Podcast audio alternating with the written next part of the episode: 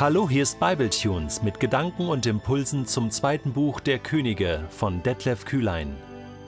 Der heutige Bibletune steht in 2. Könige 20, die Verse 12 bis 21 und wird gelesen aus der Hoffnung für alle. Kurze Zeit später kam eine Gesandtschaft des babylonischen Königs Merodach Baladan zu Hiskia. Merodach Baladan war ein Sohn von Baladan. Er hatte gehört, dass Hiskia schwer krank gewesen war und ließ ihm deshalb einen Brief und Geschenke überbringen. Hiskia freute sich darüber und zeigte den Gesandten sein ganzes Schatzhaus. In alle Kammern ließ er sie schauen.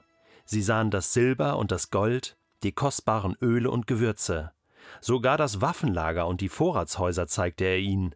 Im ganzen Palast und im ganzen Reich gab es nichts Bedeutendes, was diese Männer nicht zu sehen bekamen. Da ging der Prophet Jesaja zu König Hiskia. Woher kamen diese Männer und was wollten sie von dir? fragte er. Und Hiskia antwortete: aus einem fernen Land sind sie gekommen, aus Babylonien. Was haben sie im Palast gesehen, wollte Jesaja wissen. Hiskia erwiderte: Sie haben alles gesehen, was ich besitze. In jede einzelne Schatzkammer ließ ich sie schauen. Da sagte Jesaja: Hör, was der Herr dazu sagt. Eines Tages wird der ganze Reichtum in deinem Palast, alle Schätze, die du und deine Vorfahren angehäuft haben, nach Babylon fortgebracht werden. Nichts wird übrig bleiben. Auch einige von deinen eigenen Söhnen, die dir noch geboren werden, wird man verschleppen. Sie müssen als Eunuchen im Palast des babylonischen Königs dienen. Hiskia sagte nur: Der Herr weiß, was er tut. Ich beuge mich seinem Urteil. Wenn nur zu meinen Lebzeiten noch Frieden und Ruhe herrschen. Hiskias weiteres Leben und seine militärischen Erfolge sind in der Chronik der Könige von Juda beschrieben. Man kann dort nachlesen, wie er den Teich anlegen und die Wasserleitung bauen ließ, um die Stadt mit Wasser zu versorgen. Als Hiskia starb, wurde sein Sohn Manasse zum Nachfolger erklärt. Die Hoffnung für alle hat folgende Überschrift für diesen Text ausgewählt. Hiskia begeht einen großen Fehler. Und ich dachte, nachdem ich diese Überschrift gelesen hatte, okay, wo ist der Fehler? Ja, gut, der Hiskia prahlt ein bisschen, aber wo ist der große Fehler, oder? Was macht den Hiskia hier komplett falsch? Hm, er freut sich über ein Geschenk der Babylonier, der Gesandtschaft des Königs, und zeigte den Gesandten sein ganzes Schatzhaus, heißt es hier. In alle Kammern ließ er sie schauen. Sie sahen sich alles an. Es gab quasi nichts, was sie nicht zu sehen bekamen.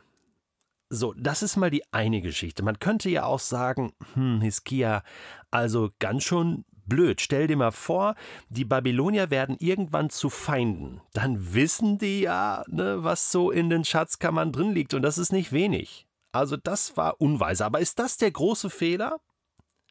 Ist das der Punkt? Ist das, was Hiskia falsch gemacht hat? Quasi aus kriegstaktischen Gründen, gewisse Dummheit, die er hier begangen hat. Jesaja, der Prophet Jesaja stellt ihn ja zur Rede.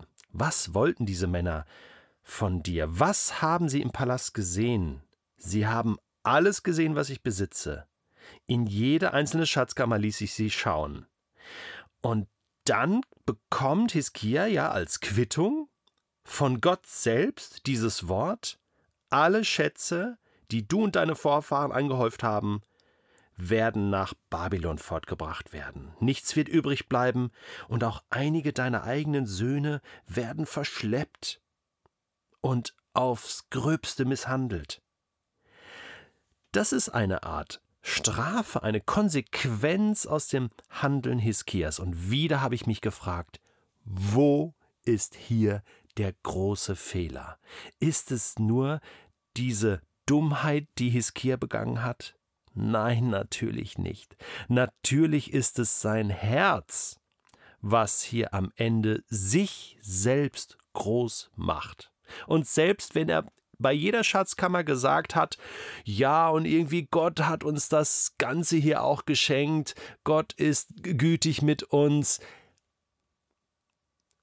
Lass uns mal über die innerste Motivation eines Menschen nachdenken, der prahlt, der seine großen Taten zur Schau stellt, das, was er erreicht hat, ruhig immer mit dem Nebensatz und der Klammerbemerkung, ja, ich weiß schon, dass das alles durch Gottes Hilfe stattgefunden hat und dass ich alles durch Gott habe. Ja, damit entschuldigen wir quasi manchmal die Prahlerei, du weißt du was. Ich bin auch Mensch. Ich kenne das von mir selbst auch. Und da bin ich auch nicht immer so sauber. Manchmal, manchmal erzählt man etwas, oder? Und man denkt so, hm, warum habe ich das jetzt erzählt?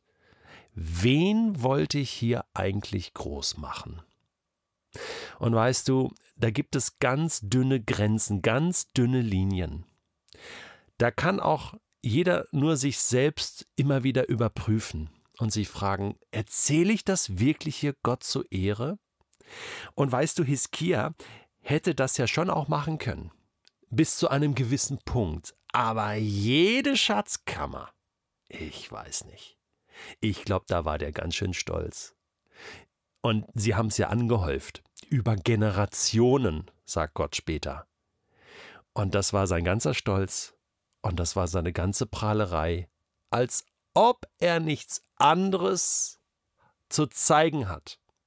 Warum ist er mit ihnen nicht in den Tempel und hat einen Lobpreisgottesdienst gemacht? Denn der Herr baut Jerusalem, oder?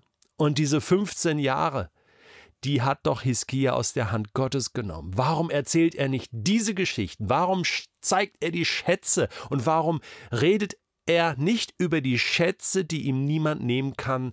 Denn diese Schätze sind im Himmel, so sagt es später Jesus in der Bergpredigt. Ja, und jetzt kann man wieder diskutieren. Ein großer Fehler und so eine Strafe?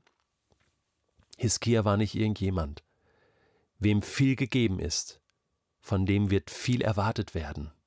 Der hat eine große Verantwortung, da haben wir schon oft drüber gesprochen. Und diese Verantwortung hatte Hiskia. Und deswegen ein großer Fehler. Und ein jeder prüfe sein Herz. Warum erzähle ich etwas, warum erzähle ich etwas nicht? Wo prahle ich mit den großen Dingen, die Gott getan hat in meinem Leben? und ich prahle eigentlich mit mir selbst?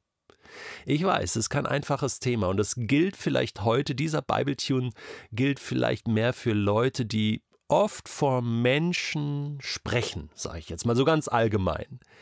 Du hast eine große Verantwortung. Prahlerei oder wirklich Gott steht im Mittelpunkt mit dem, was er an Schätzen gibt und er wird gerühmt und er wird geehrt. Und die Menschen, die dir zuhören, schauen in die Schatzkammern Gottes, schauen in den Himmel, sie schauen Gott an und nicht das, was du erreicht hast. Ich glaube, das ist ein wichtiger Punkt, oder? Übrigens, wir lesen ja in dem Text, dass Hiskia einen Tunnel hat bauen lassen den sogenannten Hiskia-Tunnel. 701 vor Christus war das. Und diesen Tunnel kannst du dir heute noch in Jerusalem anschauen. Den gibt es noch. Ja, den hat man gefunden. Der ist 450 Meter lang. Du kannst da durchlaufen. Ich bin da schon gewesen. Das Wasser steht da knietief sozusagen und du läufst da durch und das ist eine unglaubliche Stimmung, äh, da mit einer Gruppe durchzulaufen, denn du weißt, dieser Tunnel ist 2700 Jahre alt. Zweite König 20 berichtet davon und es ist alles real, was in der Bibel steht. Keine erfundenen Märchen, sondern es ist wirklich so passiert. Auch alles andere, nicht nur der Hiskia-Tunnel.